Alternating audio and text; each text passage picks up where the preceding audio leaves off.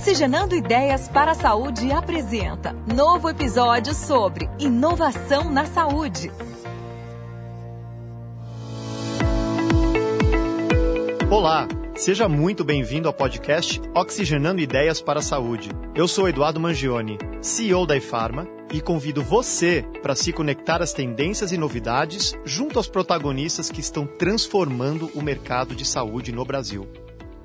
Em nosso último episódio, começamos nosso papo com Ricardo Marciliano, que atua há mais de 25 anos no setor de saúde suplementar, 20 deles como diretor de mercado e novos negócios, atendendo grandes operadoras e seguradoras de saúde. Fique agora com a segunda parte do nosso bate-papo. Agora eu vou te fazer uma, uma, pergunta mais provocativa, hein, Ricardo? Vamos é, o que, que, acontece no setor de plano de saúde? Você que vive esse dia a dia, né? A gente sabe que o, se, o setor ele atinge quase 50 milhões de pessoas, né? Ele varia um pouquinho ano a ano, mas não uhum. tem conseguido crescer acima disso na última década, ou até mais, né?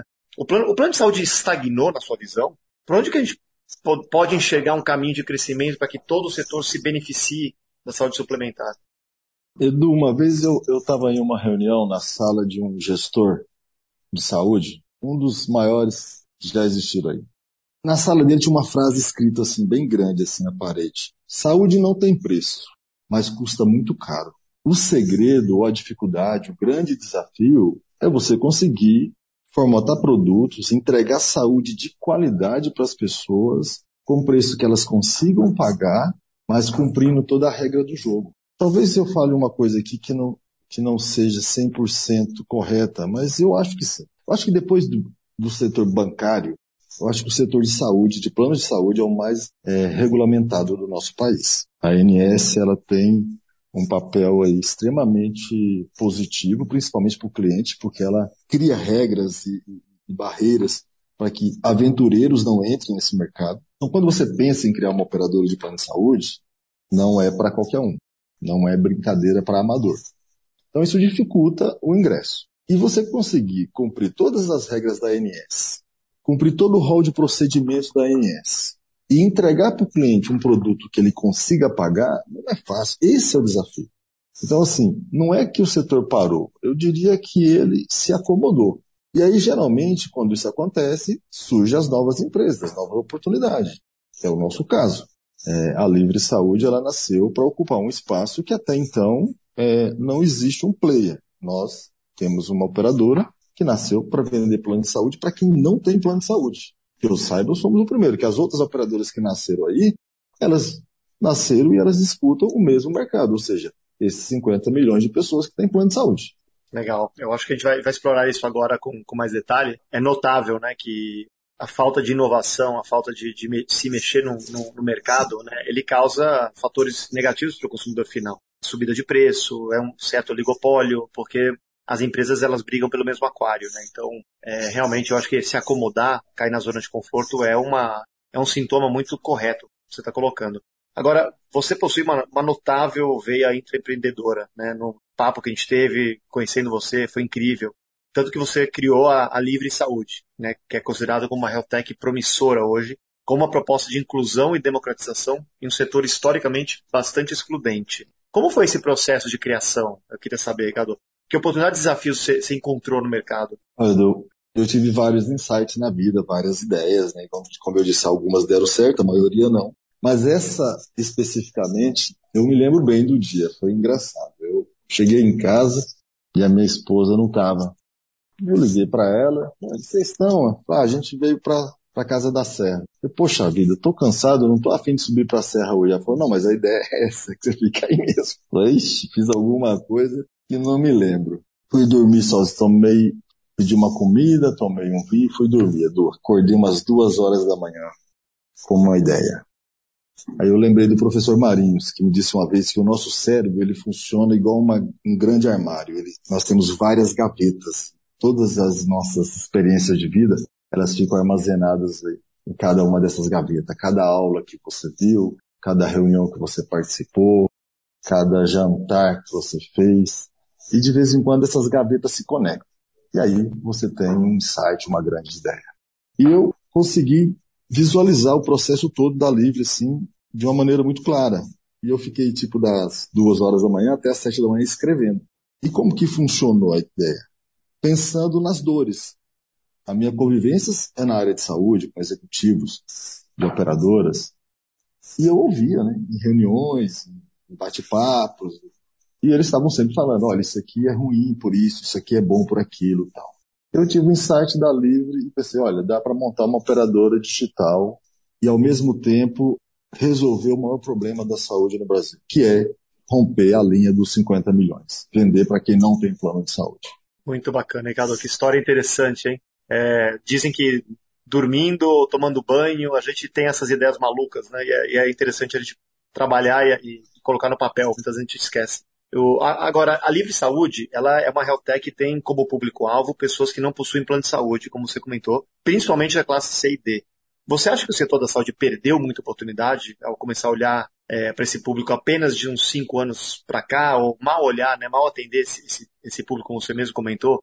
Mesmo os planos digitais novos né, de saúde digital, eles são, eles são posicionados para um público um pouco mais, talvez um pouco mais B. Como que você como como está sendo os investimentos nessa área? O crescimento foi conforme esperado ou, ou surpreendeu você? Olha, para te responder essa pergunta, eu preciso complementar a primeira, a, a pergunta anterior. Como que nasceu a ideia da lei? Eu, eu vislumbrei eu, algumas dores que o setor tem. E a ideia era, era, era resolver essas dores. Isso só é possível hoje por causa da tecnologia.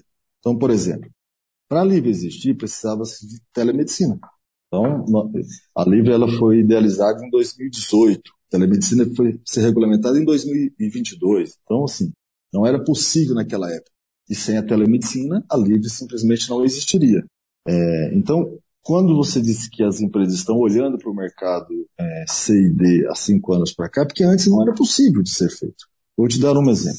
Eu sempre ouvi que existe um desperdício muito grande é, nos pedidos de exame que aproximadamente 50% de todos os exames que são solicitados são repetidos. E mais de 60% do sinistro de uma operadora são exames. Então esse era um problema que a Livre não poderia ter. Há cinco anos atrás, não tinha tecnologia para resolver esse problema. Hoje nós temos. Então a Livre não tem o risco de ter um desperdício de exames. É, eu ouvia as pessoas dizerem que o uso da rede de maneira inadequada, vamos dizer assim. As pessoas iam em vários especialistas, faziam várias consultas ao mesmo tempo, é, e não tinha como você travar isso. Hoje existe maneira de ser, de ser feito, obedecendo a regra do jogo, com contrato registrado na ANS, mas com tecnologia. Aí eu vou falar de um assunto que você entende melhor do que eu. Eu ouvia falar que um dos problemas era que a maioria das pessoas que tem plano de saúde tem planos de saúde onde os seus empregadores pagam, né? Não é que ele comprou. E às vezes ele não consegue se tratar porque ele não tem condição de comprar um medicamento. Então, na Livre, eu não queria ter esse problema. Se a gente não é a única, nós somos uma das primeiras operadoras de plano de saúde onde o medicamento está dentro do plano do, do cliente. Todos os nossos clientes têm direito a uma franquia de 200 reais por medicamento, por mês, por CPF. Se eu não me engano, o consumo médio do brasileiro é 170 reais. Então, ou seja, é um problema que na Livre o nosso cliente não vai ter. Como a gente tem experiência com atendimento de urgência e emergência, eu sei que um quarto da população brasileira morre de algum problema cardíaco. E não é por falta de recurso da medicina nessa área, é por falta de atendimento médico em tempo hábil. Mesmo assim, as operadoras não têm esse produto registrado na nota técnica. Na Livre, todos os nossos clientes têm o serviço de atendimento de urgência e emergência em residência, quantas vezes ele precisar. Então a gente foi resolvendo aquelas dores que as operadoras tinham, que os clientes tinham, e o mais importante, como fazer isso com um custo é, mais acessível. Existe um modelo de plano de saúde que em São Paulo não é explorado até então, que é o plano ambulatorial. O plano ambulatorial ele te dá direito a todos os exames dentro do hall de procedimento da ANS, direito a todas as especialidades médicas, direito a pronto-socorro e hospital até 12 horas. Ele não te dá direito à internação e cirurgia. Porém, todo o sinistro, todas as vezes que você procura alguma coisa para cuidar dessa saúde, quase 90% de tudo isso está dentro de um plano ambulatorial. Só que o plano ambulatorial, naturalmente, por ele não ter o, custo do hospital, ele é mais barato. Então veja bem, qual que foi a nossa ideia? lançar uma operadora com foco no plano ambulatorial, que vai cobrir quase 90% de tudo que os nossos pacientes vão precisar. Além disso, eu vou dar para ele, que não está no rol de procedimento da ANS, mas eu vou dar o um medicamento, eu vou dar para ele um médico de família para todas as famílias, ou seja, na Livre, todos os nossos clientes, todas as famílias têm o seu médico de família. Naturalmente, não é o mesmo médico para todo mundo. Cada grupo tem um médico de família. Na Livre, ele vai ter direito ao atendimento em residência em situação de urgência e emergência. Isso não é comum. As operadoras, elas, alguns clientes de algumas operadoras têm, mas 100% isso não existe. Então, nós seremos a primeira operadora. Imagina o seguinte, aí a tecnologia e a experiência nossa de mercado. Existem empresas no mercado, e nós somos uma delas, que fazem um serviço que a gente chama de gerenciamento de paciente crônico. As operadoras trabalham da seguinte maneira. A cada dois, três anos, elas contratam as empresas, fazem o que eles chamam de screen da carteira, faz um mapeamento, encontra os maiores gastadores, identifica quem tem uma doença crônica, e aí ela dá esse grupo de pessoas para alguma empresa cuidar. Naturalmente que isso melhora a qualidade de vida do paciente e diminui o sinistro a longo prazo. Na Livre, como que funciona?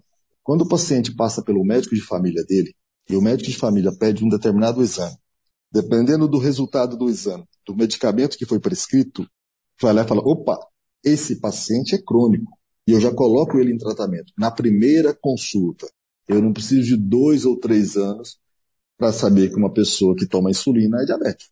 Com certeza, com certeza. Quer dizer, uma gestão assim, muito mais real time, muito mais exatamente. oportuna do que, do que a antiga gestão de crônico, né, como a gente diria.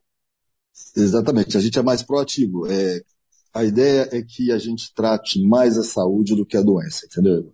Nós temos um modelo de saúde no Brasil, e eu não estou aqui culpando ninguém, era assim porque era, não sei qual que é como que isso começou. Mas a gente tinha um tratamento assim, a pessoa fica doente e vai para o hospital, né? A gente tinha, uma saúde que, que tratava as pessoas em hospital, né? E de um tempo para cá, isso vem mudando. E, e, na Livre a ideia é tratar você antes do hospital.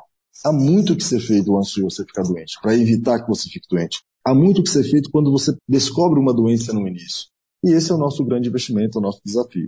Com isso, a gente consegue ter um preço mais acessível, incluir mais pessoas é, nesse grupo privilegiado de quem tem plano de saúde. Olha, Ricardo, assim, é, é revolucionário o, o, modelo de negócio que você está tá trazendo para o mercado. É, sou fã de carteirinha, não preciso nem falar. Acho que é um movimento bem audacioso que vocês estão fazendo.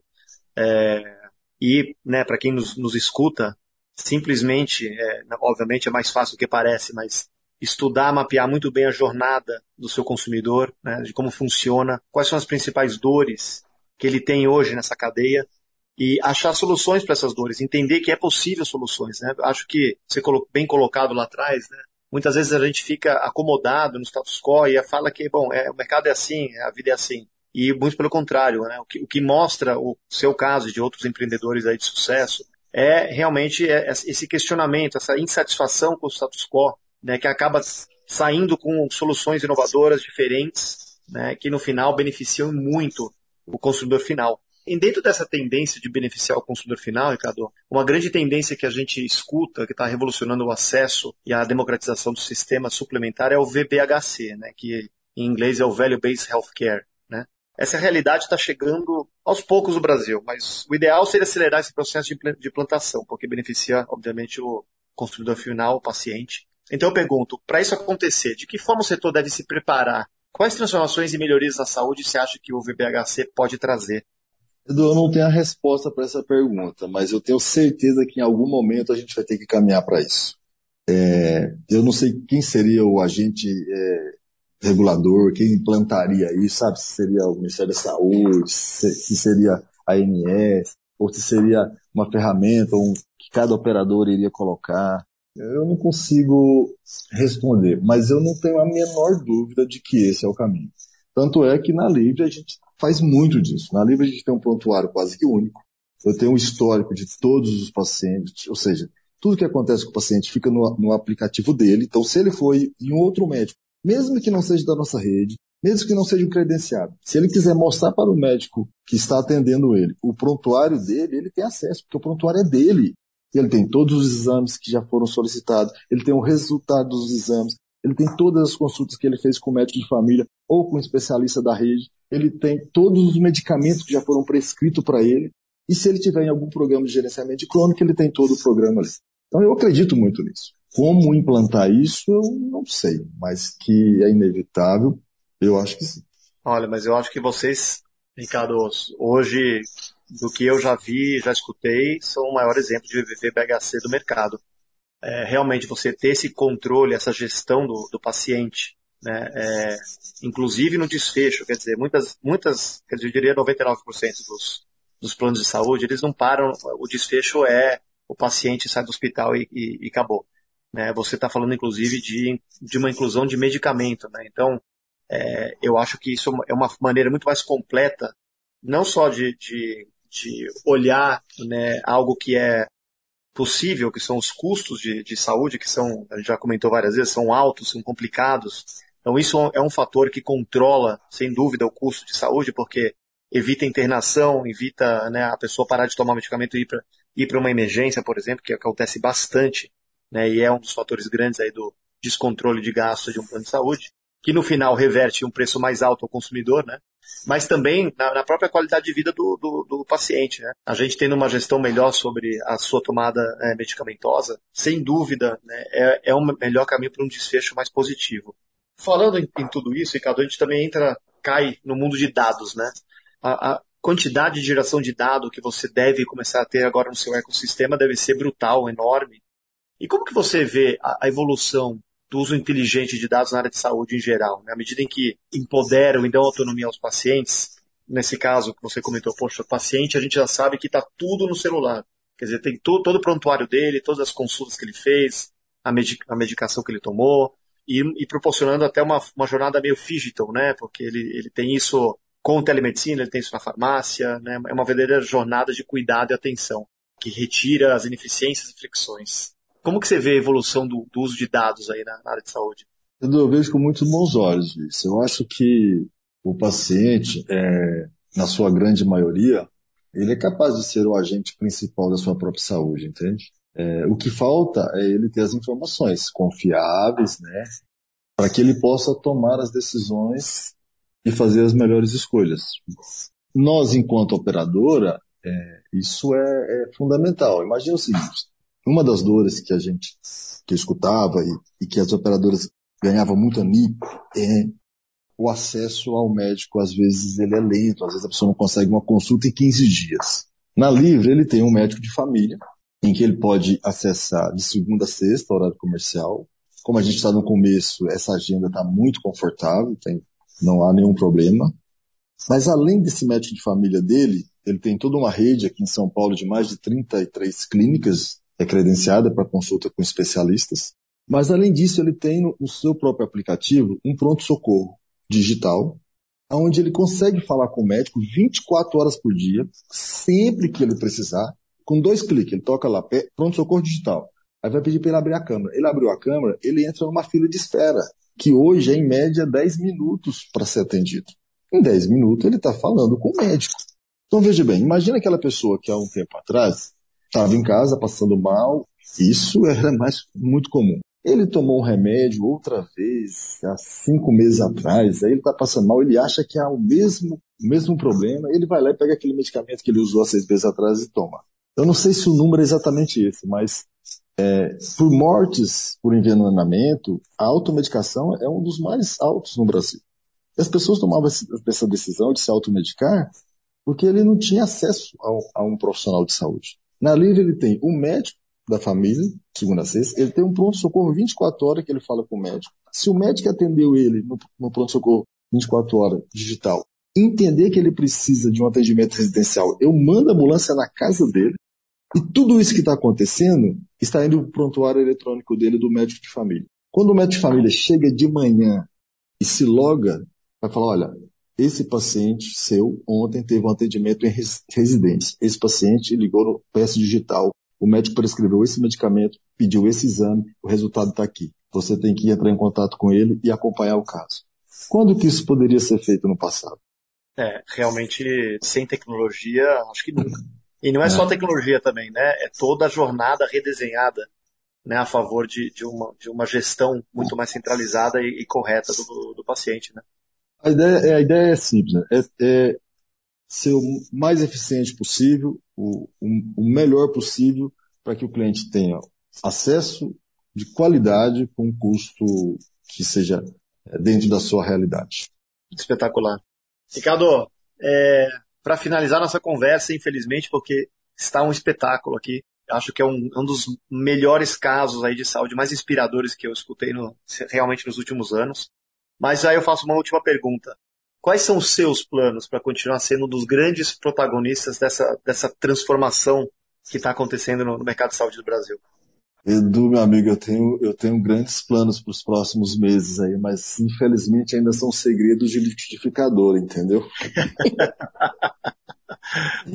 e você tem um grandíssimo projeto também da, da Livre, né? Para que Livre é, desconte como, como um grande Exatamente. Player. Nesse momento, o foco é, é, fazer acontecer, né? São, a Livre é um projeto que começou em 2018, né? mas ele só foi possível porque a telemedicina foi regulamentada em 2022, né? Nós começamos, nós pedimos registro em 2020, se eu não me engano, na ANS. É, é, mas nós só começamos a, a, vender há 60 dias. Então, entre a ideia em 2018, entre o pedido de registro na ANS em 2020, montar a operação toda, com todas as conexões. Nós temos aqui hoje, se eu não me engano, nove empresas diferentes de tecnologia para fazer acontecer uma ideia. É, e Uau. começar a vender aconteceu há 50 dias atrás. Então, sim, isso ainda precisa de muito cuidado e atenção. Mas nós já temos outros projetos na gavetas aqui e eu, eu me comprometo a voltar ao seu programa e contar assim que for possível. Ricardo Marciliano é fundador da HealthTech Livre Saúde e diretor de estratégia de mercado da MedSalva Emergências Médicas. Ele atua no setor de saúde há mais de 25 anos, atendendo grandes operadoras e seguradoras, além de possuir vasta experiência em serviços de APH transporte interhospitalar, central de regulação e emergências médicas, central de busca e vagas, home care, GDC, OMT, telemedicina e cobertura médica para grandes eventos. Ricardo, muito obrigado por participar do nosso podcast, foi excepcional. Amigo, eu que agradeço e estou sempre à sua disposição. Prometo voltar em breve com novidades.